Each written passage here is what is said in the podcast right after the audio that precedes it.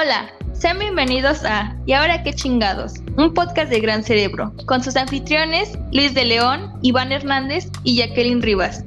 Temas comunes por gente común.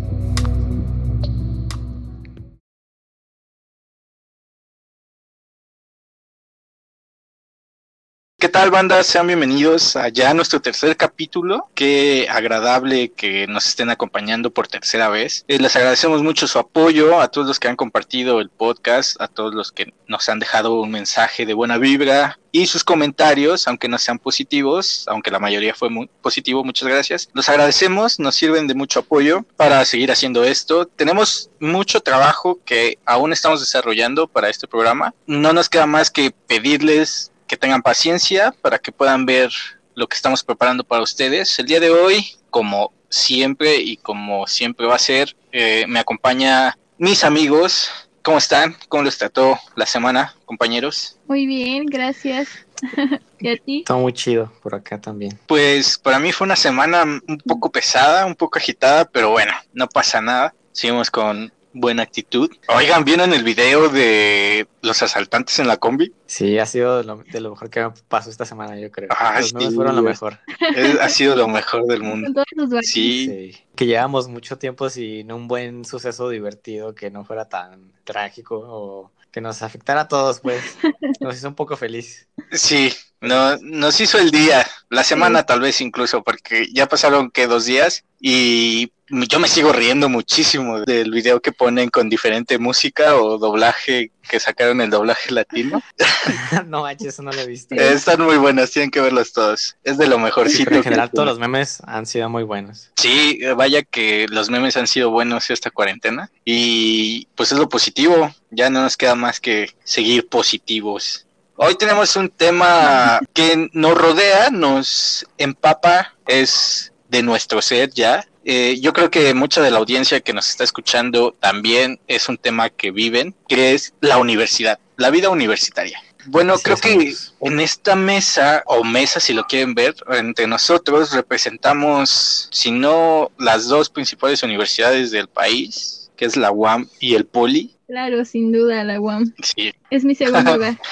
es, mi segunda casa, claro. Y eh, pues hoy vamos a hablar de todo lo que una persona común enfrenta a la hora de llegar a esta nueva vida, a este nuevo concepto que es la universidad. ¿Ustedes cómo lo vivieron, amigos? Claro, es un proceso muy curioso y extraño, ¿no? Al mismo tiempo, ya al pasar el tiempo lo, lo disfrutas, pero no sé si los primeros meses, incluso hasta el primer año, es bastante complicado, ¿no? Yo desde seis meses antes de que me tenía que, que elegir qué iba a hacer con mi vida, qué iba a estudiar, qué universidad desde seis meses, un año antes ya me estaba volviendo medio loco. Sí, o sea, el proceso de escoger una carrera creo que hoy nos tiene a todos locos, ¿no? en cualquier momento de tu vida vas a tener que pasar por Ay, sí, qué chida la banda que ya sabe a qué dedicarse, ¿no? Que ya tiene un plan estructurado de a qué se va a dedicar, qué va a estudiar, dónde va a estudiar todo eso, admiro mucho a esas personas. Yo no tenía ni puta idea. Yo no sabía nada, nada, nada, nada. En, en, la preparatoria yo era un desmadre, como siempre se les he dicho. Yo no tenía nada de idea de... Sabía que me quería dedicar a algo que me gustaba, pero a la hora de como expresarlo abiertamente, como que me encontré con la primera barrera de este proceso que es incluso tu propia familia, ¿no? De decirte, no, ¿cómo, cómo vas a estudiar eso? Eso no es una carrera de verdad. ¿Qué, qué te pasa? Está muy gacho.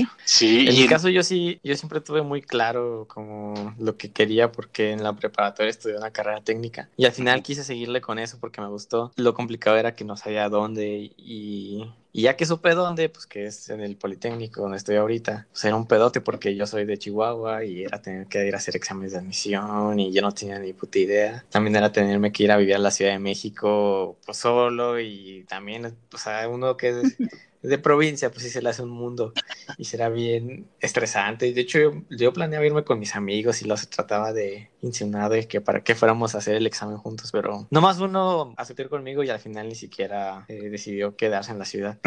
Pero desde, o sea, uno que llega a la ciudad así, sí está, es un cambio muy cabrón. Y ese es, da miedo, ¿eh? te espantan, porque sabes que va a ser muchísima gente la que va a hacer ese examen, que va a estar muy difícil, y te dicen todos no, y los foráneos aceptan menos. Y eso fue mi problema, no tanto que viera que quería, sino ya a dónde quería ir. Pero afortunadamente sí tuve el apoyo de mis papás, si no, hubiera sido imposible. Bueno, en mi caso, yo también creo que mi, mi problema fue así de qué estudiar, porque fue mucho conflicto desde que entré a la preparatoria, creo que fue cuando empecé a preguntarme qué quería hacer. Y yo quería estudiar, primero era algo de biología, según yo iba a estudiar zoología. Zoología. porque imagínate, sí, nada comparado. Estudiar zoología. Y después de eso quería estudiar relaciones internacionales. Después, lo que más quería ya cuando supe que era, era artes, pero mi mamá no me dejó estudiar artes. Así que eh, ni siquiera, yo ni siquiera sabía que era la UAM. O sea, cuando estaba yo metiendo ahí solicitudes, iba a meter para el poli, pero primero metí la de la UNAM, eh, no me quedé y me dijo un profesor que metiera para la UAM y yo decía, ¿y dónde está la UAM, no? Y dice, ay, en, en Azcapo. Y yo de, ay, sí es buena universidad. Y me dijo, sí, es de las mejores. Y yo, ah, pues bueno, ¿no? Voy a ver qué carreras. Y, y sociología, de hecho, la elegí porque yo tenía una profesora que me gustaba muchísimo, era mi materia favorita, era de historia. Y ella era socióloga. Y entonces me encantaba, o sea, neta me encantaba esa, esa clase. Y entonces metí para sociología y ya fui a hacer el examen, que se me hizo muy complicado el examen de la UAM. De, de hecho, ese examen lo terminé así ya justamente al momento de entregarlo, porque no podía, yo decía, no, no lo voy a pasar. Y después viene cuando tienes que checar tus resultados, ¿no? que es como que se te va a salir. El día del juicio. Y de pronto ves ahí. Ajá. Pues mi historia fue más complicada. Bueno, algo que tal vez tú no viviste, porque eres, no eres foránea, pero tampoco eres como del distro, ¿no? O sea, eres un, una combinación de entre foráneo y local, ¿no? es vivir en el Estado de México es eso. ¿O qué piensas? Sí, es súper cerca de, de Azcapo, o sea, vivo en Tlalni. Mi papá siempre me lleva a la escuela, o sea, no ah, es pues mucho no manches. problema. Sí, no. tu papá, pues eso es súper local. Yo creo que algo que no viviste, que no sé si le pasó a Luis, la típica pregunta de un foráneo, ¿y por qué no te vas a la universidad del estado, de, de tu estado, no? De, a mí, Sí, a mí me preguntaba, ¿por qué tan lejos? ajá, ¿por, por qué no te vas aquí a la UAE? Y decía, ay, a ver, ¿tú, tú me vas a pagar? ¿Tú, tú me vas a dar la, la mensualidad o cómo? ¿Cómo estamos? Es, eh, ese es como el primero que, que te empiezan a desanimar, ¿no? La, la típica pregunta también de, bueno, ya entraste, ¿no? Ahora solo queda durar, ¿no? Esa, esa pregunta. Bueno, ese lo que te dicen tus tíos, ¿no? De, ya quedaste, ahora solo mantente. Sí, como desacreditando ya el mérito que lograste, sí, buscar alguna forma de desacreditarte, ¿no? Sí. Sí, y yo te digo que en la prepa yo no tenía ninguna idea cuando yo les dije a mi familia que quería dedicarme a algo de escribir, no sé, filosofía, tal vez letras. El chiste es de que yo quería escribir, pues eh, todos dieron el grito en el cielo, pero al fin, y, y entré en, un, en una etapa de decir cualquier cosa. Cada vez que te preguntaban, decir, ah, voy a estudiar esto, eh, comunicación, eh, no sé, algo de esto. O sea, no tenía completamente ni puta idea de qué tenía que hacer, ni lo único que sabía era que quería irme a la Ciudad de México. O sea, eso era como mi objetivo principal. Tenía que, que salir de aquí, del, del pueblillo. Del pueblo. Ajá, sí, eso. Y como mi hermana estudió en el Politécnico, justamente, yo dije, bueno, pues yo también puedo, ¿no? Yo también quiero estar allá. Entonces, mi primera tirada fue la UNAM. Yo creo que como la de muchos, ¿no? La UNAM es tu primera tirada, todos quieren pertenecer a la UNAM. Y, pues, yo, obviamente... yo no fui a eso porque era ingeniería, pero Ah, bueno, sí, sí, todos tiran a la UNAM. sí, claro. Bueno, Es- sí, sí, son diferente. diferentes situaciones, pero pues obviamente me rechazaron porque no me preparé como debía. Ahí tengo que aceptarlo, no, no me preparé como debía. Y yo ya sabía de la UAM por mi cuñado. Mi cuñado estudió en la UAM y él mucho me contó sobre la universidad en sí y qué tontos nos sentimos ahora de que no sabíamos nada de la UAM y ahora es primer lugar a nivel nacional de escuelas públicas. ¿Cómo no? Claro que sí. Promocionando a mi alma mater. Y, y eso está bien loco, ¿eh? Porque yo acá en Chihuahua nunca había escuchado en la vida la UAM. Y te aseguro que el 95% de la gente aquí tampoco tiene ni idea. Y no sé por qué, o sea, la UAM casi no suena. O sea, sí, todo, si le dice a alguien del Politécnico, del UNAM, donde sea, lo ubican. Y la UAM no, o sea, como que mucha gente lo desconoce siendo tan buena escuela. Y eso que yo no estoy ahí, ¿verdad? Pero sí es buena escuela. Sí. está muy como que falta, no sé, algo. Sí, bueno, ese es un tema que platicaremos ya después, porque ya lo conocemos, o sea, ya estando ahí ya sabemos por qué. Pero bueno, ya continuando con esto, me tocó hacer examen en la UAM, no estudié nada, nada, yo estaba bien aguitado porque me rechazó la UNAM periodismo. Y dije, no, ya valió madres, ya, lo que sea es bueno. Pero no me rendí, sí sabía que era sociología, me metí a ver eh, como el plan de estudios, pero obviamente no al 100%, ¿no? Traté de informarme, traté de saber y dije, ah, está muy bueno, es como una combinación entre historia y no sé, ¿qué más? Comunicación, este, antropología, incluso hasta psicología, si lo quieres ver. Entonces dije, ah, qué chido, voy a, voy a meter aquí. Llegó el día del examen, no estudié nada. Y en, en comparación tuya, ya que yo no lo sentí pesado, se me hizo incluso bastante cómodo, si es la palabra que usaría. Muy bueno, o sea, para los que no saben, el examen de la UAM es focalizado. Entonces, si tú entras a una licenciatura, van, van, a venir muchas más preguntas. Yo creo que más de la mitad del examen va a ser de ciencias sociales, ¿no? Si te metes a una ingeniería, va a venir tu examen más de la mitad con preguntas de este, físico-matemático y así entonces yo me la pasé muy bien en mi examen. Pasé, lo cual me, me llenó como de alegría, porque dije, al fin voy a salir de este pueblo, de, de este rancho. No tanto así, pero dije, bueno, tengo la oportunidad y vámonos. Y nadie me creía. Yo les decía en la universidad, bueno, a ver que en la universidad, o sea, un caso distinto, porque yo era de esos que reprobaba, no iba a clases, era todo un desmadre. Pues ya nadie me creía de que en la universidad, yo, yo, yo les juraba, yo les decía, en la universidad van a ver que todo cambió. Y, y sí cambió todos se sorprendieron. Y sí cambió. Y sí cambió. Si mi, si mi yo del pasado me viera ahorita, se sorprendería, no sabría quién soy, no, no tendría ni idea. un podcast. Sí, ah, me diría, estás haciendo un podcast.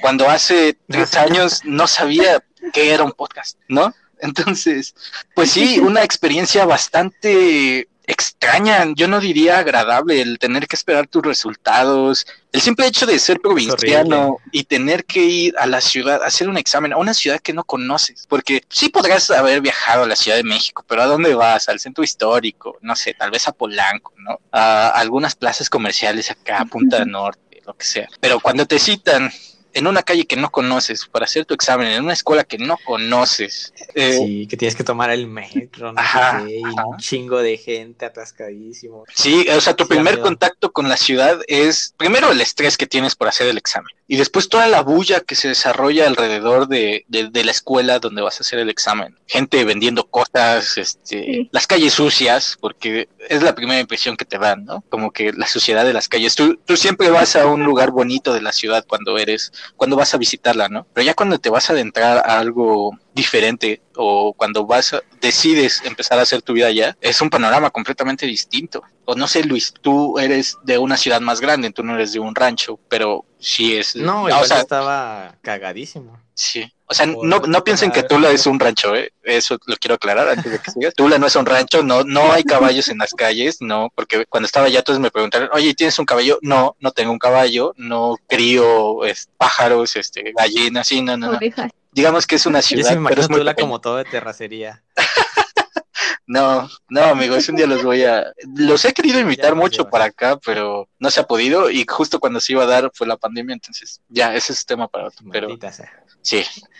No, pues ya estando acá, una de las mayores cosas que me motivaban a estudiar y pasar ese examen era vivir en la ciudad, o es lo que más decía, no, va a ser una aventura muy chida, pero además me daba mucho miedo y sí estudié un montón porque en verdad me quería quedar y sí duré como, como cuatro meses antes me puse a estudiar y aparte de las veces que fui a entregar papeles, que visité un par de escuelas para que, pues, sí, nos dieran un pequeño tour, todos los profes nos, nos dijeron, no, está súper difícil el examen y es muy poco probable que se queden, ni menos ustedes que son foráneos porque, bueno, en la UAM no pasa, pero en el Poli y en la UNAM le dan preferencia a los que están en la prepa de, del mismo. Entonces también nos decían eso, no, quedan muy poquitos lugares y luego también la carrera que quieres es la más solicitada. Entonces me asustaron en muchos aspectos, ¿no? Entonces sí me puse a estudiar muy cañón. Pero ya llegando a la hora, estando ahí, que te citan en, en transporte público, y lo, creo que ni siquiera podía llevar ningún celular, o sea, no, no era permitido y sí era demasiada gente. Creo que fue el primer momento donde te enfrentas a un tumulto real y, o sea, cosas que se llevan mucha organización a gran escala. Y, pero estuvo bien, o sea,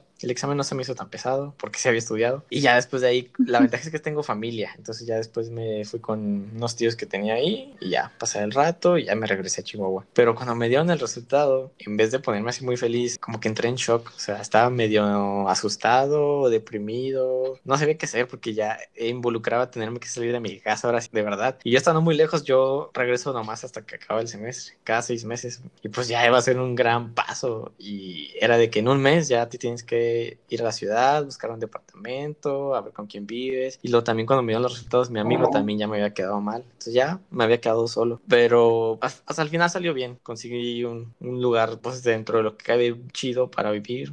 Con roomies que al final se volvieron mis amigos. y ya no, ya dejé de llorar. Yo, me daba mucho miedo, sí, me asusté. Sí, mi, mi experiencia no fue tan traumática como la tuya porque mi hermana vivía en la Ciudad de México. Entonces me hizo un parote recibiéndome. Viví, yo creo que el primer año y medio, si no los dos primeros años de la carrera con mi hermana y mi cuñado. Eh, me la pasé muy bien. De hecho, ellos me salvaron porque mi mamá me quería meter a la escuela militarizada, cual fue un proceso que no quiero contar aquí, pero mi hermana Taco me defendió y dijo, no, se va a venir a vivir conmigo. Y, y llegué directamente con alguien que ya pues ya estaba ahí, entonces no fue tan malo, sino lo, lo, estresante llegó el punto en el que ellos tuvieron que mudarse por trabajo y pues yo tenía que seguir ahí, no me podían llevar y encontré pues sí también un lugar bastante agradable, aunque al final se puso un poco extraño, pero eh, bastante agradable. Es otra, es otra historia, sí. Saludos, doña Gaby, sé que nos está escuchando.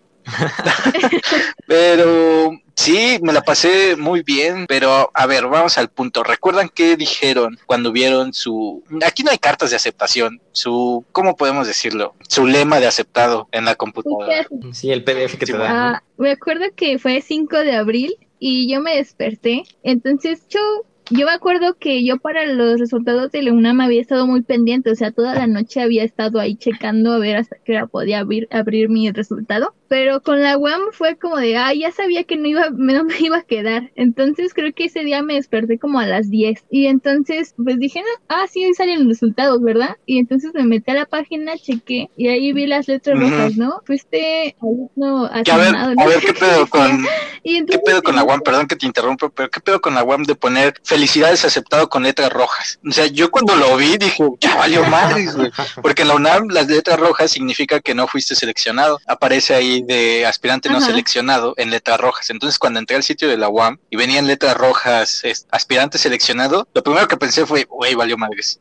¿No? Ahí, UAM, por favor, cambie el color de sus letras. Es un mini paro cardíaco cuando lo estamos revisando. Sí, o sea, entonces las vi y dije, no mames, y empecé a gritar, mi mamá se estaba bañando y dije, no, huevos, y así me quedé y estaba ya bien pinche feliz. Tú, Luis, ¿recuerdas el día en que recibiste tu... Yo sí lo recuerdo muy bien. A ver, cuéntanos. Y fue también una confusión rara porque no fueron muy claros. También me esperaste la madrugada que pude abrir el archivo y en el poli te dan como tu ficha que habías sacado, pero con la calificación que sacaste en el examen. Yo saqué 7.3 y así es el, lo más grande que ves, nomás ves la calificación y, ah, cabrón, 7.3, pues no es tan chido. Y así abajito decía asignado con reserva. Pero yo no entendía, o sea, ¿qué es eso de asignado con reserva? Y yo pues, sí me quedé, no me quedé, me van a dar un lugar si alguien no se inscribe, ¿qué significa esto? O sea, yo no estaba, no sabía qué pedo, o sea, ¿qué es esto? ¿Cómo que asignado con reserva? Ya como que lo leí bien, me di cuenta que sí, pero fue en la noche, o sea, nadie, ya todos estaban dormidos y pues me quedé en shock, así me di cuenta, oh Dios, si va a ser de verdad, si me va a tener que ir. Y pues ya mejor me fui a dormir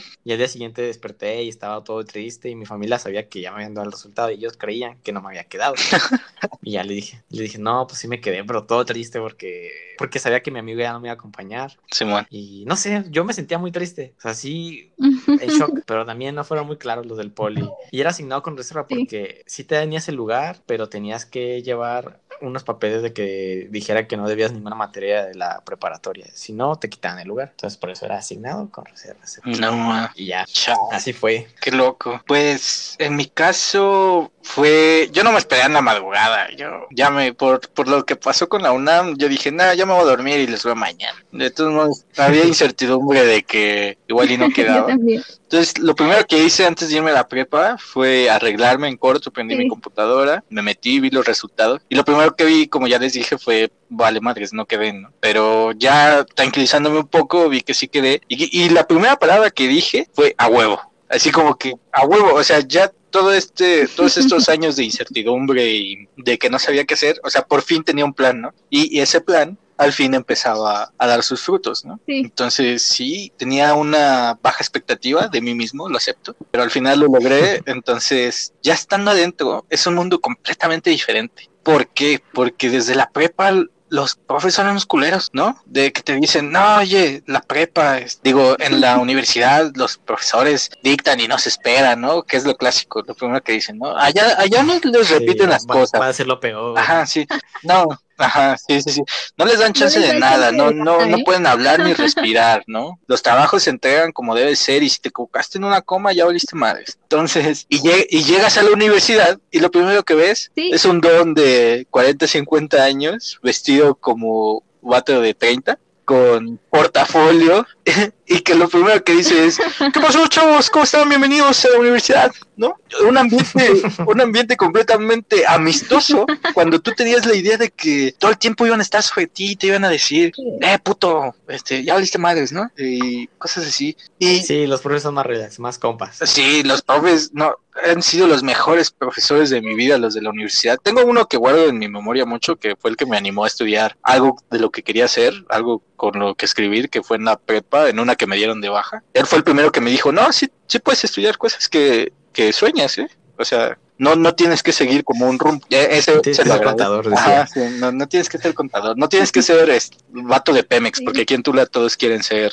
trabajadores de Pemex, porque aquí está una refi, entonces si trabajas en Pemex, tienes los beneficios de Pemex, ¿no? Entonces ese profe me dijo, no, no, no, vete, haz lo que quieras. Un saludo, profe, ya no me acuerdo de su nombre, pero me acuerdo de su cara, algún día lo volveré a ver y le diré muchas gracias. Pero sí, los profesores de aquí son otra onda, yo creo que te ayudan mucho, no solo en tu vida universitaria, sino inclu me atrevería a decir, no todos obviamente, pero que te ayudan en tu vida personal, te ayudan como te motivan un chingo, te, te dicen cosas. El- lo mejor que me ha pasado es que profesores que son súper exigentes me digan, hiciste un buen trabajo y, y te quedas así, a la madre, ¿no? ¿Qué pedo? O sea, ya tengo todo. Con lo que me dijo este profe, que aunque saqué ese, que me dijo, bueno, ese para los que no saben, en la UAM se califica con letras, ese es suficiente, es un 6. Como un 6. Es como un Ajá. 6, sí.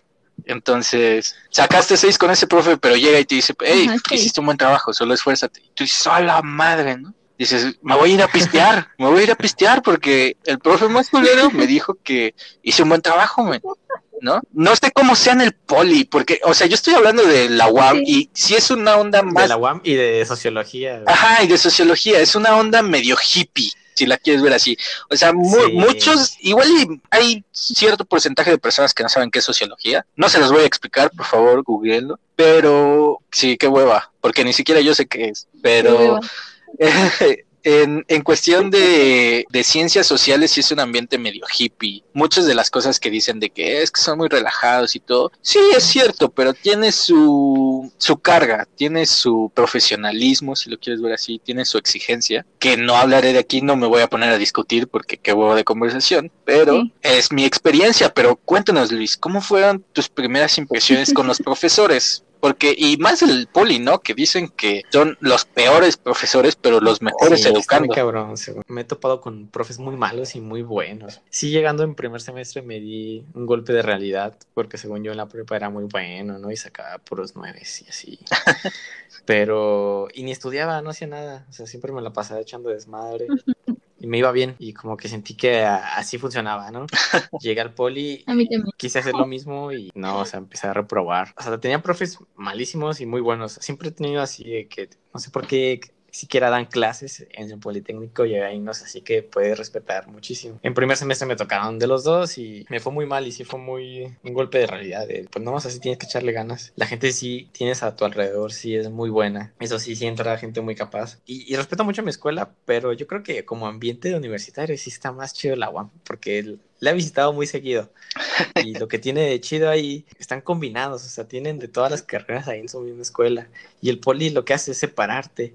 Tú eres de ingeniería, vas a estar aquí con los de ingeniería. Y son escuelas, o sea, mi escuela es de, es una escuela pequeña, pero solo tiene tres carreras de ingeniería. Entonces toda la gente es igual, todos piensan igual, todos son muy cerrados. Lo que no me gusta de ellos es que sí se cuadran de, oh, sí, ingeniería y resolvemos integrales y somos los mejores, ¿no?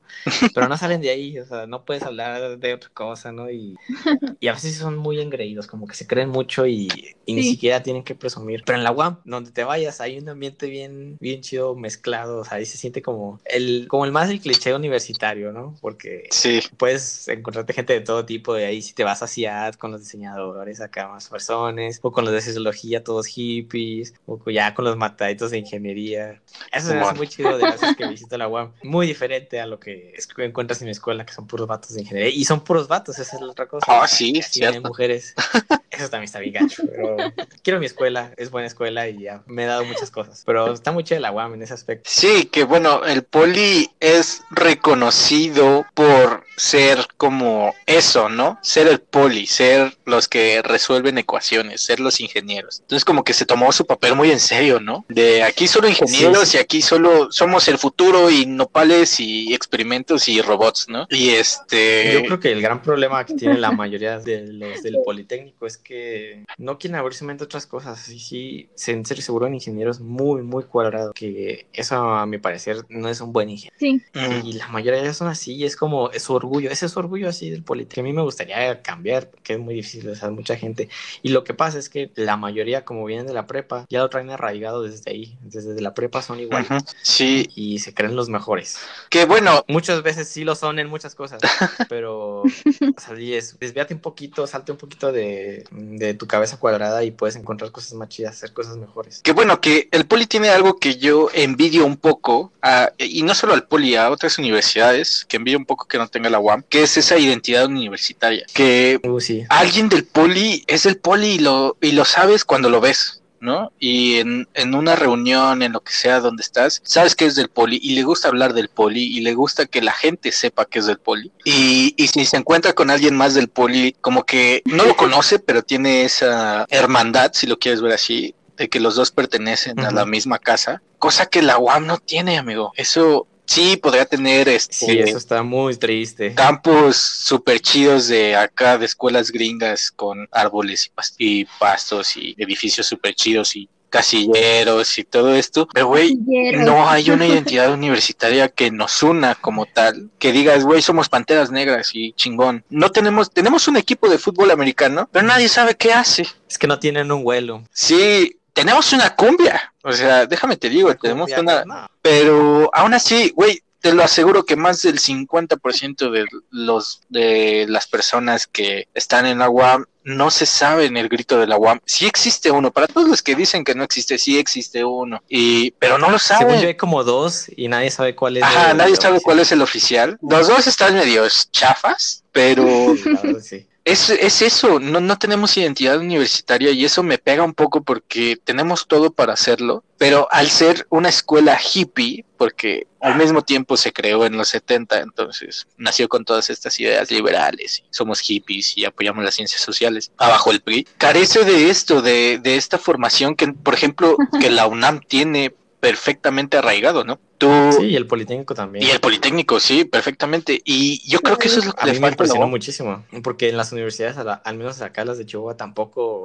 tienen ese, esa identidad tan arraigada como lo es la UNAM y el Politécnico. Yo cuando llegué y escuché el primer Wellum, así de Estados Unidos, no, sí me cagué, eso dije, wow. Obviamente me lo aprendí luego, luego, ¿no? Es algo que tienes que saber. Y si sí sientes esa unión, sí, esa hermandad de cuando te encuentras a alguien del Politécnico y que está muy, muy chida, que le hace falta la UAM. Sí, pero cuéntanos desde tu perspectiva, ya que alguien que no es. Foráneo, si lo quieres ver así, alguien que ya tenía contacto con la ciudad, que vivía en la metropolitana. Sí, porque todo eso para nosotros era nuevo. Sí, todo es deslumbrante y a nosotros asombro. nos parece súper guau. Pero alguien que ya estaba ¿no? ahí, ajá, sí. El metro. Metro, autobús limpio, ¿no? Pues eh, de hecho, aunque no lo crean, también significan distintas realidades, porque yo venía de una preparatoria que era de paga y después fui a la universidad pública y aparte en, la ciudad, ¿no? Y aparte que yo tenía que transportarme sola para de regreso, nada más, porque de, siempre me llevan mis papás. y este, y aparte de eso, es que yo eh, siempre fui una niña súper protegida que a mí me llevaban a todos lugares, que por mí iban, que casi ni siquiera iba a la ciudad sola. Entonces, ir a, a Azcapo, que no está tan lejos de mi casa, pero también significó como que a la vez también me dio miedo, ¿no? Porque si ves todo lo que sucede en la ciudad, es muy distinto a tu entorno, lo que vives, ¿no? Por la inseguridad, por los robos y por varias cosas. Entonces, pues también tienes de, cuando entras a la universidad, de aprenderte varias mañas, ¿no? Ah, al principio, cuando yo iba a la universidad para regresarme a mi casa, daba toda una vuelta de Azcapo, me iba hasta el metro de Azcapo, después del metro de Azcapo me iba al Rosario, después de Rosario me iba a Ferrería, después de Ferrería tomaba el suburbano para irme a mi casa. o sea, era toda una travesía que yo debía de pasar, pero en realidad... ¿Por qué no te ibas de Azcapo a Ferrería directo? lo, que, lo único que debía de hacer lo único que debía de hacer era tomar el pinche metrobús para llevarme al Rosario y del Rosario sale un camión para mi casa. O sea, así de fácil era, ¿no? Pero eso lo aprendí después. Y, o sea, entrar a una universidad que sea en el estado um, también fue diferente para mí, porque la, ah, no, que sea en la ciudad, perdón, porque yo siempre he ido a las del estado. Es muy distinto, aunque no lo creas, es muy distinto, eh, ya sea los, los alumnos, porque como ustedes saben, yo tengo amigos que son foráneos como ustedes, muchísimos, y entonces pues te vas también acoplando a diferentes realidades y es lo que me gusta de la universidad, ¿no? Que abre tu perspectiva a nuevas travesías, nuevas aventuras que debes de vivir. Así es, es algo que la universidad te obliga, que nunca nadie más te había obligado, que, que, que empiezas a hacer cosas que no solo tienes que hacer, pongámoslo así, la universidad es un ente que llega y te da un martillazo en la frente y te abre un chingo de perspectivas que tú no tenías ni en cuenta, ¿no? Desde encontrar a personas que no son de tu, no quiero decir estrato social, pero no son de tu, no se mueven en los mismos hilos que tú, ¿no? Tienen diferente forma de pensar, de actuar, de digerir las cosas. Entonces todo eso te abre una, como que un nuevo panorama que para ti era muy, muy ajeno, al menos siendo de provincia, yo lo digo así, era muy ajeno. Pero qué padre, o sea, es una experiencia súper eh, reveladora, si lo queremos ver así, pero es muy padre, a mí me gusta un chingo todo lo que he vivido en la universidad. Los primeros años fueron muy cabrones, no solo en cuestión de exigencia, sino en cuestión de vivir en la ciudad. Eh, estar en la universidad y aparte eh, como que tener que entender también tu vida personal, cultural, todo eso, vaya que fue un giro de 180 grados en, en mi vida, pero que no me arrepiento para nada. O sea, hubo muchos cambios y siento que la mayoría fue para bien, no sé ustedes, o sea, cambié totalmente, cambié radicalmente la persona que era hace tres años a la que soy ahora y, yo creo que no hubiera sido posible si no fuera por la universidad. No sé ustedes. Sí, yo también y de las cosas que más me ha enseñado eh, la universidad, dejando de, del lado académico, es que me obligó a vivir solo, mis papás, sin todas las atenciones que puedes tener y tener que compartir el lugar donde vivo, tener roomies, que en un tiempo, hace que dos años llegamos a vivir juntos tú y yo, Iván. Sí. En una casa algo peculiar, yo diría, no creo que haya muchas así. Una casa digna de novela, ¿no? Digna de contarse. Ajá. donde existe una señora que renta su casa muchos sujetos, 13 para ser exactos. 13.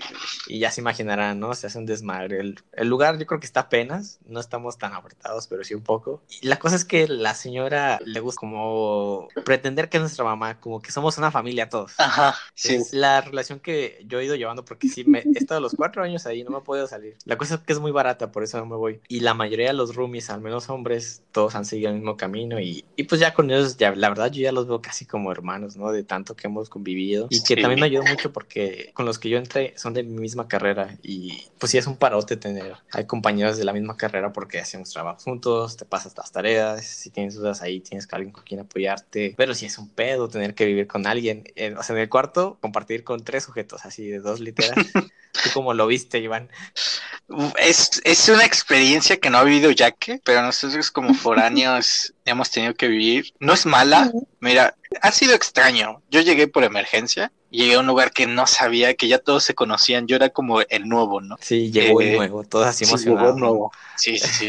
y afortunadamente no todos eran del poli, porque cuando llegué todos me deslumbraron que eran del poli. Ay, sí, somos ingenieros, estudiamos robótica. Y estudiamos robótica. Ajá, sí, entonces cuando llegué sí fue así de puta sea, soy, soy un sociólogo venido de ingenieros. Y sí, muchos no comprendían qué show conmigo. De hecho, el único fue Luis, que más o menos como que agarró la onda. Como que quise entender, ¿no? Dejé que me Ajá. explicara, al menos. Ah, exactamente. Pero no me la pasé mal. yo me tuve que salir por esto de la pandemia, ya que no me era muy rentable para mi familia ni para mí. Entonces tuve que abandonar el lugar. Pero el casi año que estuve allí fue, fue bastante divertido, fue bastante peculiar. Como tú dices, éramos 13 en la misma casa, hombres y mujeres. Afortunadamente llegué a vivir en el cuarto de donde eran los de la UAM con Licho, es que sí considero ya también como un hermano, porque convivir tanto con ese tipo de personas te hace... en verdad conoces a la gente, o sea, ya Ajá, vives con sí, sí, sí. alguien, en verdad lo conoces. Sí. Lo malo y lo bueno. Sí, todo. O sea, no digo que Licho y yo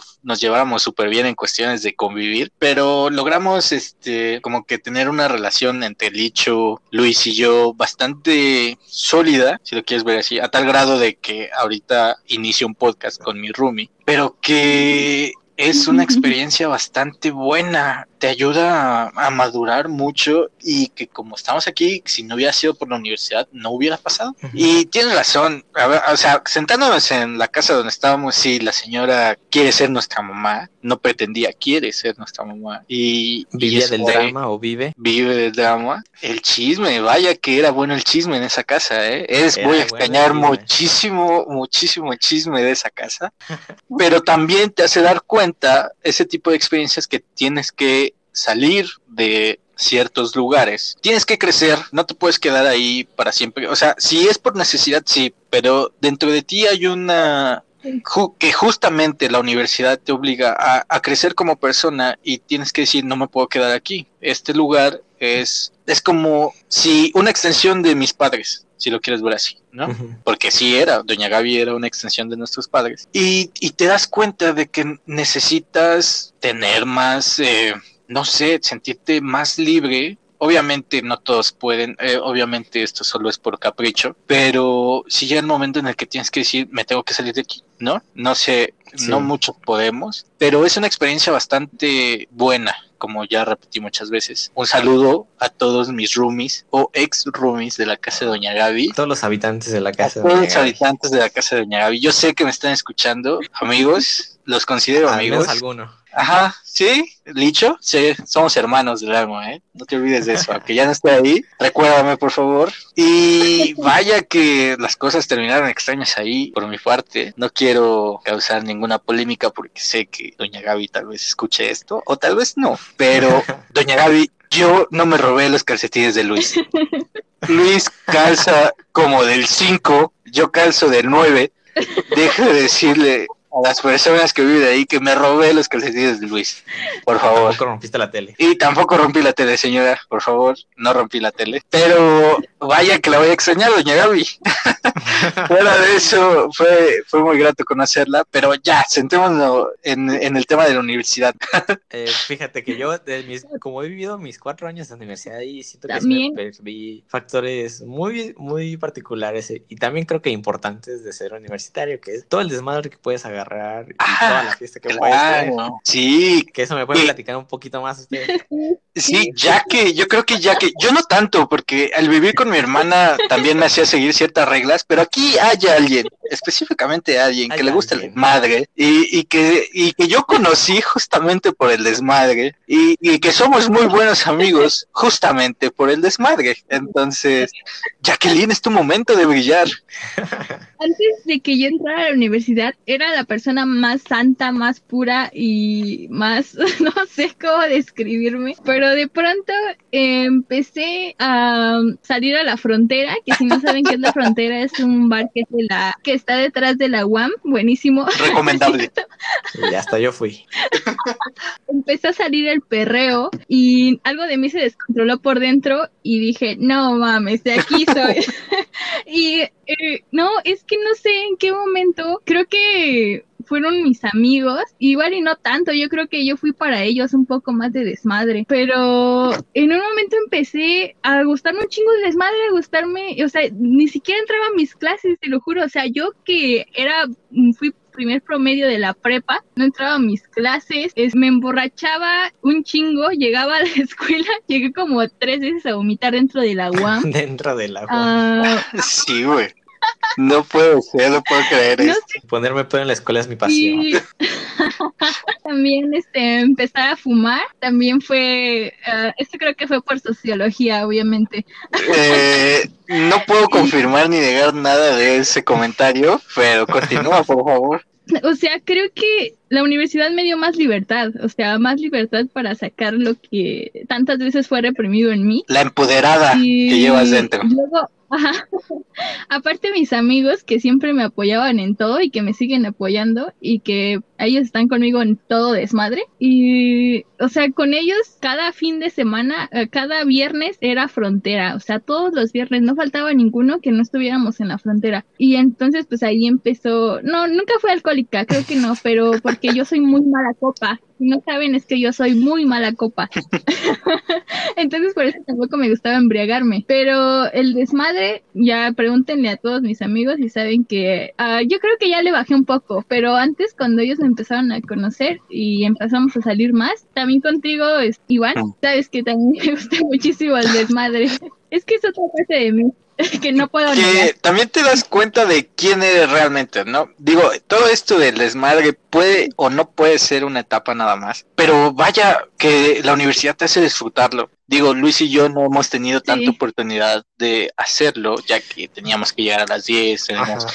no podíamos beber, no podíamos llegar alcoholizados ni nada de este estilo. Pero aún así nos las ingeniábamos. Teníamos que hacerlo. de Sí, claro, manera, teníamos que vivir esa experiencia y sí. Tal vez no tan seguido. Tal vez Sí, tal vez no cada viernes. viernes como lo hacía Yaque, Pero pero, sí. podíamos hacerlo. Y sí, de hecho, yo cuando conocí a Yaque los primeros trimestres, eh, yo no la veía en las clases. O sea, era una morra que veías de repente, ¿no? Empezamos a hablar bien, bien ya, como a la mitad de la carrera, cuando sí le bajó, tengo que aceptar que le bajó, pero aún así el sentimiento de desmadre vive y es muy chido porque ahí encuentras, o sea, la típica frase de los papás de, ahí encuentras a amigos verdaderos. Es cierto, yo, la masturbanda se ha vuelto parte de mi vida muy cabrón Claro. y me ha ayudado a como que a hacer, a liberarme, ¿no? Ciertas, ciertas cuestiones. En general, siento que todos los de la masturbanda pensamos igual, tenemos puntos en común, tenemos una comedia muy absurda entre todos, cual nos hace llevarnos bien. A veces.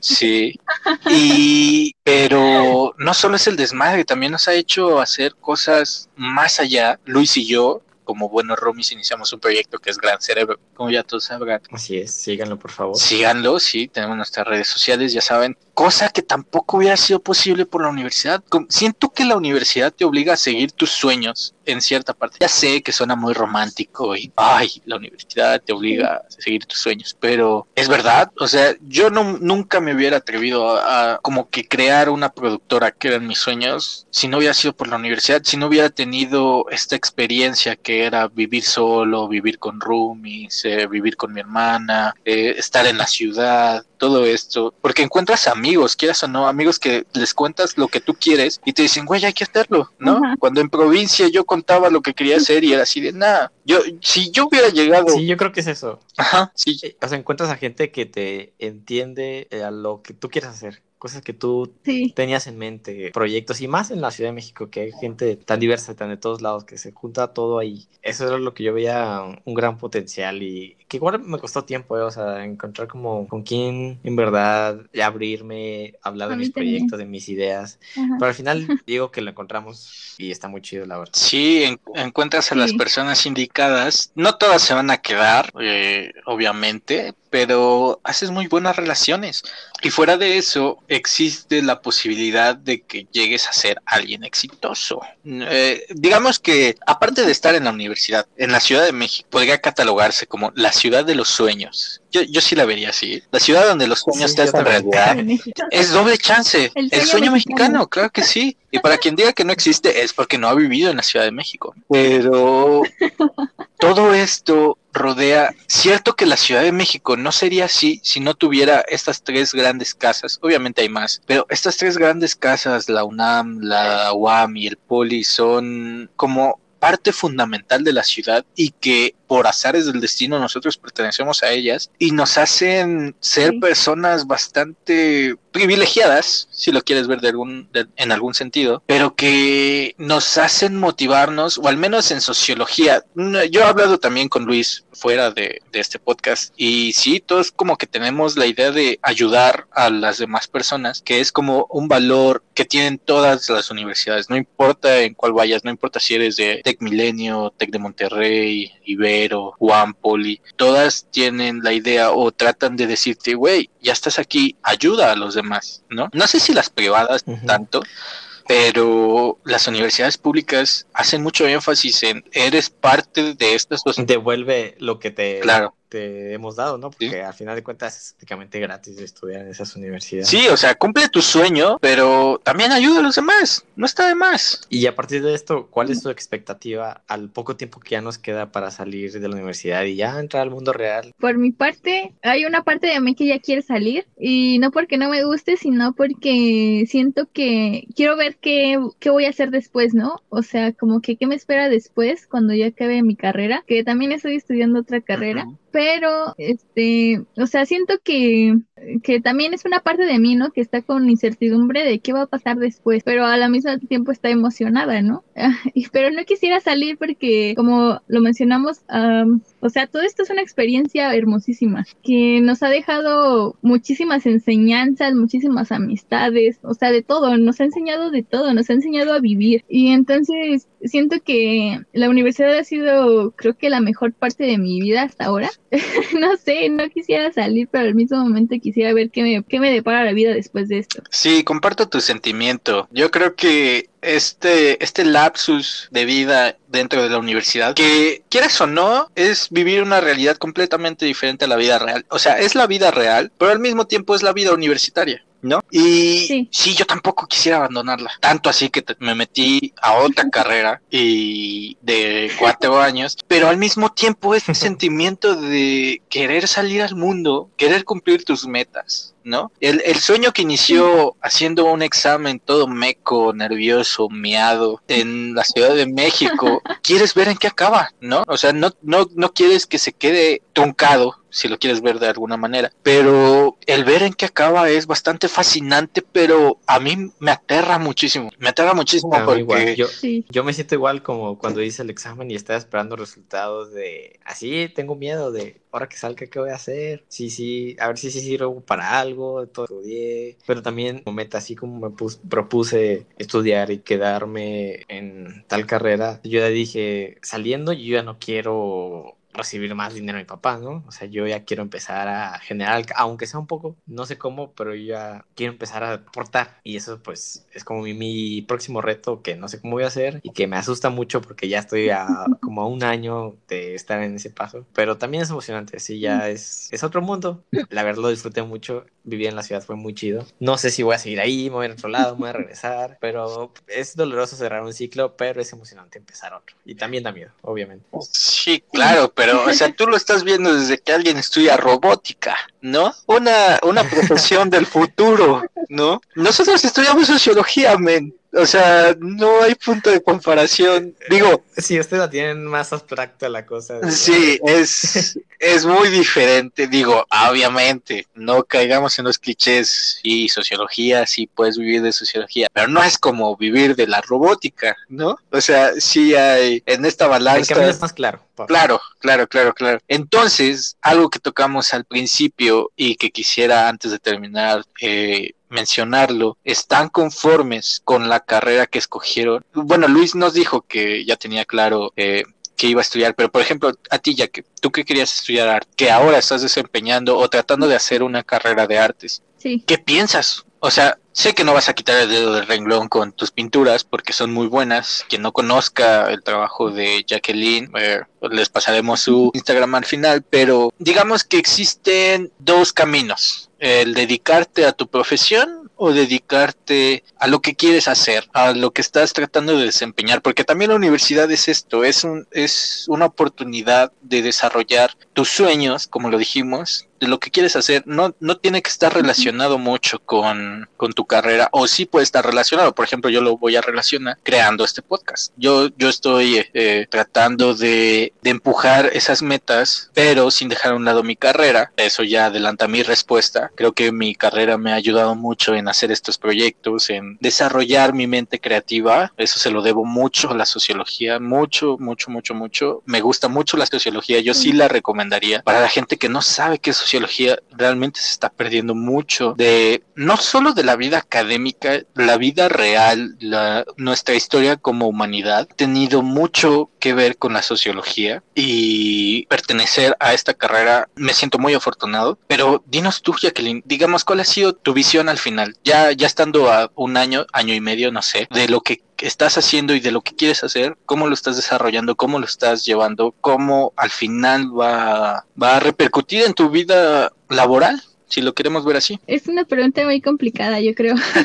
lo siento. Eh, no sé, o sea, hay mucha incertidumbre de qué podría trabajar, pero en realidad mi sueño uh, con la carrera de sociología es poder ser, o sea, poder ser investigadora, ¿no? Poder hacer alguna tesis, algo que repercuta en el futuro de la sociología. Y por esta parte también, eh, que es otro de los problemas que tengo ahora, es que no, es, no saber qué especialidad escoger, ¿no? Porque por este, uh, creo que el que más podría ayudarme ya que también se podría uh, aliar con la otra carrera que estoy estudiando es sociología política, Ajá. pero también me gusta mucho sociología rural porque pues a mí me encanta estudiar, eh, no sé, no me voy a ver muy guachicán.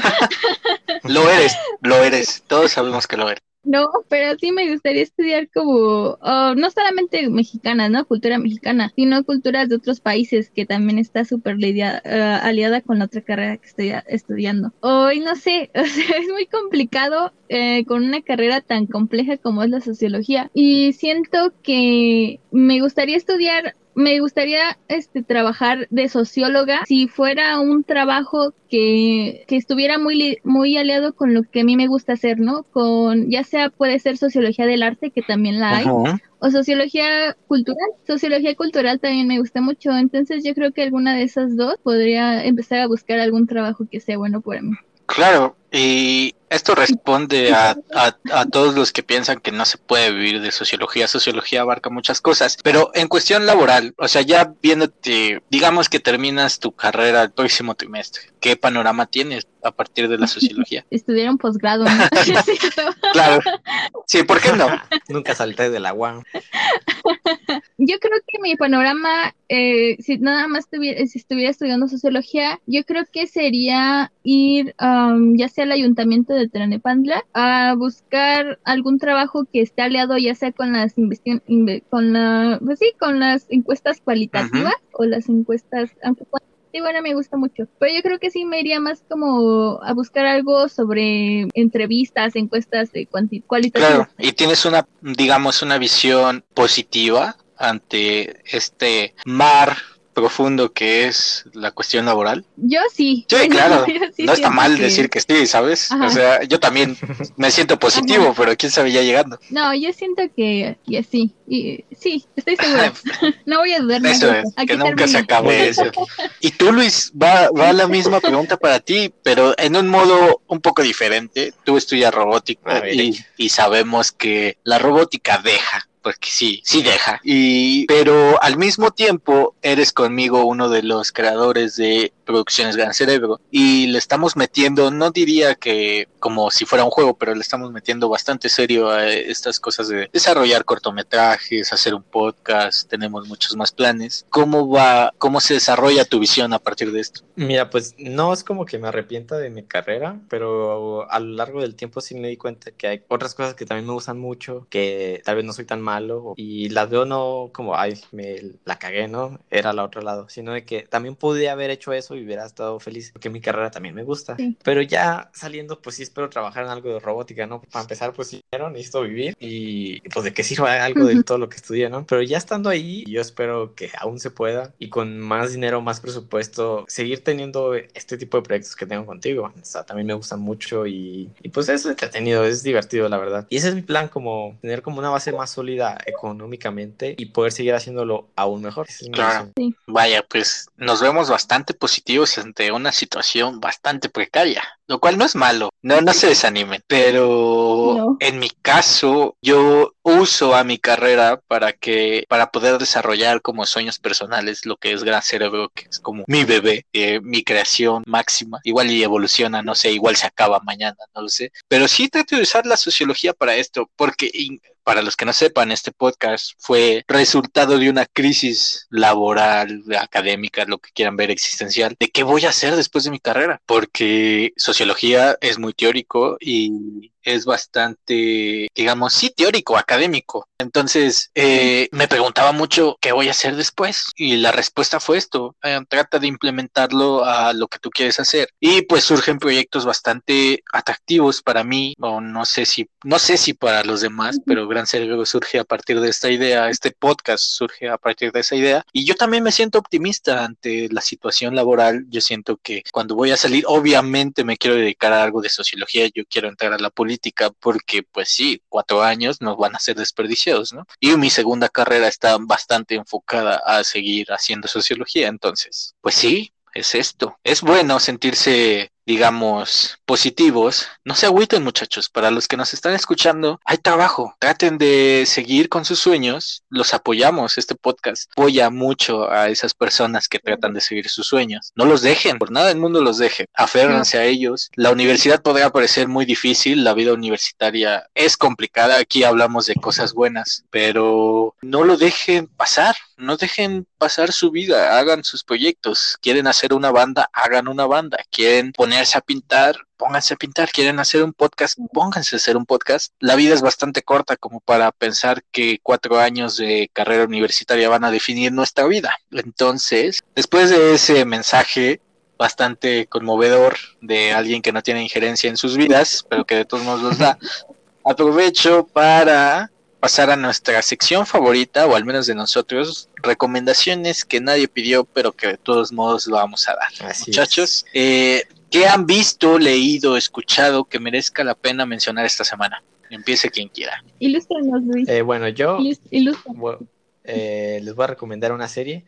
Se llama El asesinato de Gianni Versace. Esta serie me la puso a ver mi novia, que no estaba muy convencido, pero no está nada mal. ¿eh? Para la gente que sabe de moda y les gustan los diseñadores, les va a gustar aún más. Yo no sabía nada de este sujeto. Y aparte son, es una historia real que lo hacen más chido. Pero sí, está muy oscura, la verdad. Yo creí que iba a ser más como, mm, por así decirlo, como más de niñas, así como con temas más acá. Pero no, sí es muy oscura. Reflejan, porque el sujeto que mató al Versace era un asesino en serie y te ponen los asesinatos que hizo antes de conocer a Versace y, son muy explícitos, se ponen cada historia en un capítulo.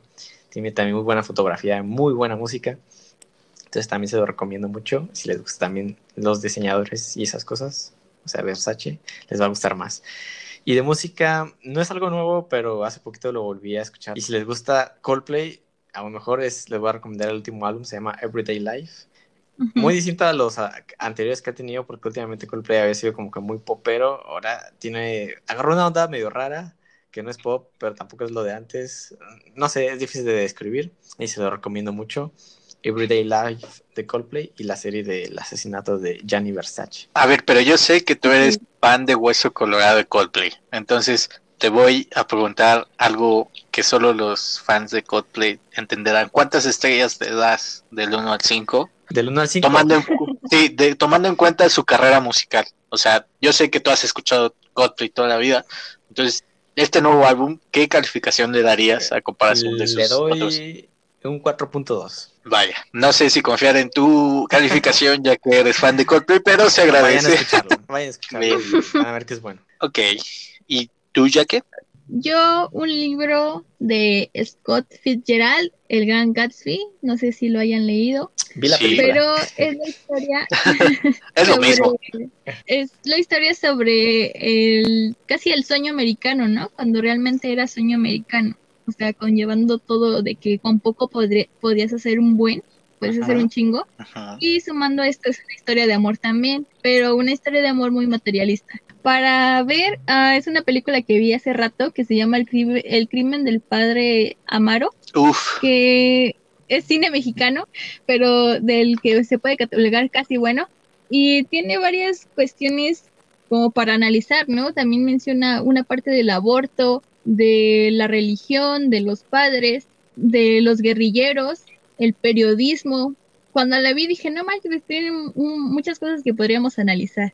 Y para escuchar es un italiano que se llama Ricardo del Turco, que canta muy bonito. Y ya saben que cuando un italiano habla es como si te acariciara, ¿no? ¿Y tu amigo Iván? Bueno, pues yo de ver, creo que no tengo nada recomendable o que merezca la pena mencionar esta semana. Vi la película de Siberia que acaba de estrenar Netflix. Mm, es una buena historia, pero es un estilo de novela. Es como si estuvieras leyendo una novela, pero en película. No sé si me alcanza a explicar. Tiene un sentido bastante peculiar. Ah, no sé si recomendarla. Véanla, está, está bien, pero la verdad es que no he visto mucho. Ac- acabé Legión, las tres temporadas, y no sé si ustedes han tenido ese sentimiento que al- cuando terminan algo que les gustó tanto, no pueden ver otra cosa.